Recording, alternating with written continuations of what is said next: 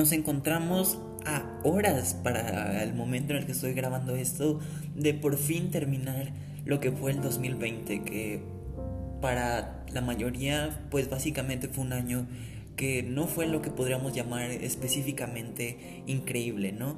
Pero aún así creo que hay varias cosas que son rescatables de este año y que definitivamente vale la pena el mencionarlas, ¿no? Ya sea al menos para memorar y creo que una de las mejores cosas de esto es para sentir que no fue un año perdido. Entonces, pues bienvenidos a Entre Amigos Podcast. Mi nombre es Julio Cruz y el día de hoy tenemos nuestro especial de fin de año.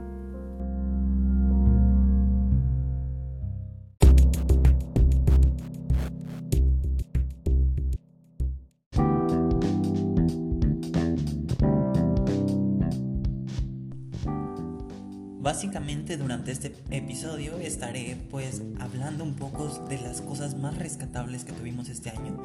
Y sé que tal vez podrían sentirse que no las fueron igual que en años pasados pero pues sorpresivamente al momento de hacer eh, pues el sondeo me di cuenta que hubo cosas de verdad eh, muy buenas este año y que es importante el recapitularlas.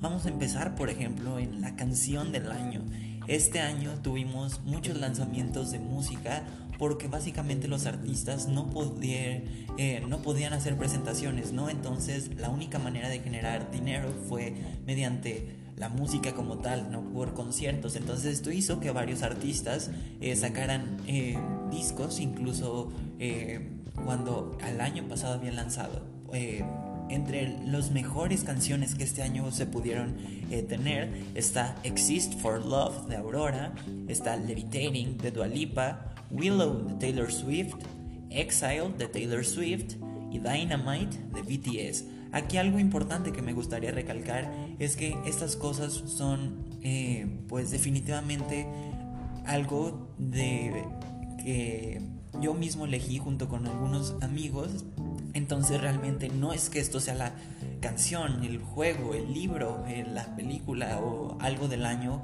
para todo el mundo, sino que esto es algo sinceramente personal y que puede que esto sea incluso de lo peor del año para ustedes. Entonces sí me gustaría que ustedes me dijeran qué es lo que les pareció eh, este año en cuestión de estas cosas, ¿no? Por ejemplo, Exist for Love es un single de Aurora que hasta el momento no ha habido más disco. Levitating es de Future Nostalgia. Willow es de Evermore. Exile es de... Eh, se me fue el nombre, de Folklore. Y Dynamite es de V. Ahora pues vamos a pasar a la siguiente categoría que es el álbum del año. Y aquí tenemos eh, Acromática de Lady Gaga, que fue este disco que estrenó pues más o menos en mayo me parece, tuvo un retraso que era en abril y terminó siendo un disco interesante que nos regresaba a Lady Gaga después de pues bastante tiempo su último disco de estudio Joan y después del éxito que fue eh, A Star is Born. Tenemos a Folklore y a Evermore de Taylor Swift que juntos hacen como esta temática de Taylor Swift que hizo este año eh, con un formato independiente. Y por último, como el mejor disco del año, tenemos a Future Nostalgia de Dua Lipa, que sinceramente eh, Creo que Dualipa todavía le faltaba un poco para ser como este icono del pop y al final Future Nostalgia nos llega a comprobar que Dualipa ya está lista para eh, pues básicamente ser esta grandiosa estrella que al día de hoy pues ya lo viene siendo. Ahora en la película del año eh, tengo que decirles que hice esto antes de ver Soul y definitivamente Soul va dentro de la lista. En película del año tengo a Mulan en Disney Plus. Sé que a mucha gente no le gustó, pero a mí me terminó encantando. Luego tengo a Enola Holmes de Netflix, que es esta película protagonizada por eh, Millie Bobby Brown. Y también tengo a Jojo Rabbit, que es esta película que todavía se estrenó en cines, dirigida por Taika Waititi. Birds of Prey, que es esta película de Harley Quinn con las aves de presa, eh, que básicamente es Birds of Prey and The Fantabulous eh, Emancipation of Harley Quinn. Y sé que también a mucha gente no le gustó, pero al menos a mí me pareció de las mejores películas del año. Y por último tenía a Parasite, eh, que también pues sabemos que ganó el Oscar este año a Mejor Película y a Mejor Película extranjera. Y aquí eh, pues no había incluido a Soul, porque esto lo hice antes de Soul, y tengo que decirles que Soul también entra en la lista en uno de los puntos más altos, solo debajo de Parasite. Entonces sería Parasite, Soul y luego Birds of Prey, eh, lo cual me parece muy bueno, ¿no? Eh, y bueno, vamos ahora a lo que creo que este año hubo más, que fue las series de televisión. En series del año tengo a Emily in Paris de Netflix en uno de los puntos altos, a pesar de que es una peli, eh, bueno, es una serie, perdón, eh, con Lily Collins que es entretenida y incluso para unos puede tirar a mala. Sinceramente creo que es divertida y eso era lo que al menos para mí buscaba en ese momento y me lo dio al punto de estar dentro de las series del año. Después de eso tengo a Gambito de Dama o Queen's Gambit, que es esta serie sobre ajedrez protagonizada por Anya Taylor Young, que al final terminó siendo no solo una de las miniseries más vistas en la historia de Netflix, sino una historia entrañable que terminó eh, pues haciendo que todas las personas quisieran jugar ajedrez. Luego tenemos a The Mandalorian, que fue este éxito que tuvo Disney Plus con su segunda temporada que hace poco terminó. Y por último, como la mejor serie del año, sería The Boys en Amazon Prime Video, que básicamente eh, fue la segunda temporada que a mi gusto mejoró las cosas que no me habían gustado de la primera y dejó los cimientos para seguir con esta en una tercera temporada, además de que es la primera serie de Amazon que veo que le hace ojitos a Netflix en cuestión de cuánta gente la ve y lo buena que está. Entonces eso me pareció muy increíble, ¿no? Ahora eh, vamos al videojuego del año y este año tuvimos de verdad muchas cosas. Entre ellas tuvimos el lanzamiento del PlayStation 5 y el Xbox One, eh, perdón, el Xbox Series, ya sea el X o el S. Y bueno, esto hizo que tuviéramos también muchas cosas a la vez que Nintendo no se quedó eh, quieto.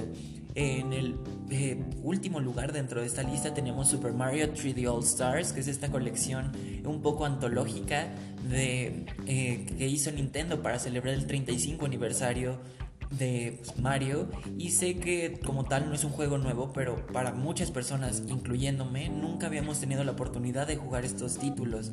Y ahora que los tenemos puedo decir que por ejemplo Mario Galaxy es de las mejores cosas que he jugado y en definitiva al ser parte de esto lo lleva a la lista ya que para mí es un juego nuevo y bueno, después de eso tenemos Marvel Spider-Man Miles Morales, que es este juego un poco expansión del primer videojuego de Spider-Man que estrenó para PlayStation 4 y al final terminó siendo una demostración técnica de lo que el PlayStation 5 puede hacer, además de tener unos gráficos increíbles y una historia demasiado entretenida al punto de llegar a la lista.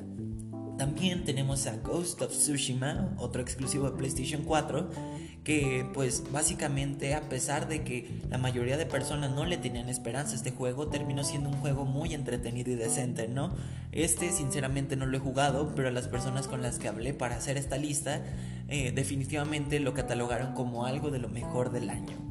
Ahora también tengo a Animal Crossing New Horizons, que es un videojuego del cual hablé en los primeros episodios del podcast y que definitivamente fue muy divertido. Llevo casi, si no es que más de 200 horas jugándolo y es un juego que constantemente se está actualizando y que definitivamente ayudó en un momento en el que no podíamos salir absolutamente para nada y que pudimos salir y ver amigos, aunque fuese a distancia, en nuestras pequeñas islas paradisiacas de Nintendo.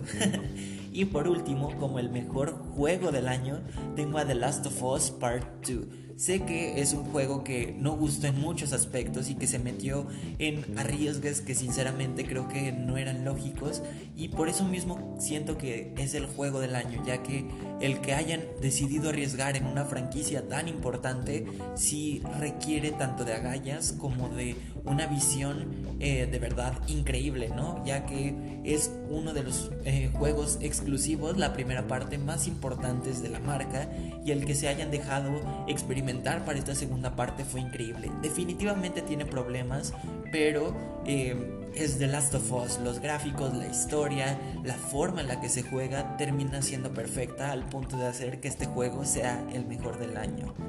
Y bueno, básicamente eh, en cuestión de libros que hayan estrenado este año, no pude leer, así que digamos, uno en específico, eh, lamentablemente, pero eh, si tuviese que hacer mi lista de libros que leí este año en cuestión de cuál me gustó más, definitivamente estaría Mirror Mirror de Cara de Levine, del cual hablé un poco aquí en el canal.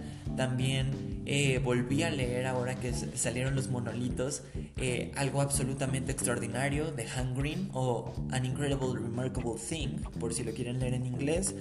Y también estuve leyendo últimamente Hamilton, The Revolution, que es un libro escrito por Lin Manuel Miranda y eh, Jeremy McCarter, me parece, en el que básicamente habla sobre eh, todo el proceso creativo, además de el guion de Hamilton, que es esta obra increíble en Broadway de eh, bueno, de uno de los padres fundadores de Estados Unidos. Y pues básicamente esto sería como lo mejor que tuvimos este año y definitivamente son muchas cosas. Me gustaría que ustedes me dijeran qué les pareció y bueno, eh, de verdad muchas gracias por apoyarnos durante todo este año en Entre Amigos Podcast. Definitivamente fue un proyecto que nació pues de esta idea de tratar pues de platicar con los demás, eh, tratar de hablar sobre las cosas que a mí me gustan y definitivamente el ver que lo están escuchando no solo en México, que es de donde soy, sino que incluso el mercado donde más se está escuchando es en Estados Unidos, que hay pequeñas ciudades en Europa donde también se está escuchando, me parece de verdad algo increíble y algo que no esperaba. También a personas en Latinoamérica que están escuchando esto, pues muchas gracias a todos ustedes, de verdad. No creí que el fuese a llegar hasta esto y también la cantidad de personas que lo están escuchando cada semana. Y pues muchas gracias de verdad y espero que tengan un bonito eh, fin de semana, que disfruten el año nuevo y nos vemos en un episodio próximamente. Recuerden que nos pueden seguir en arroba entre amigos en Instagram y mi Twitter personal que es arroba Julio Cruz Off. Nos vemos.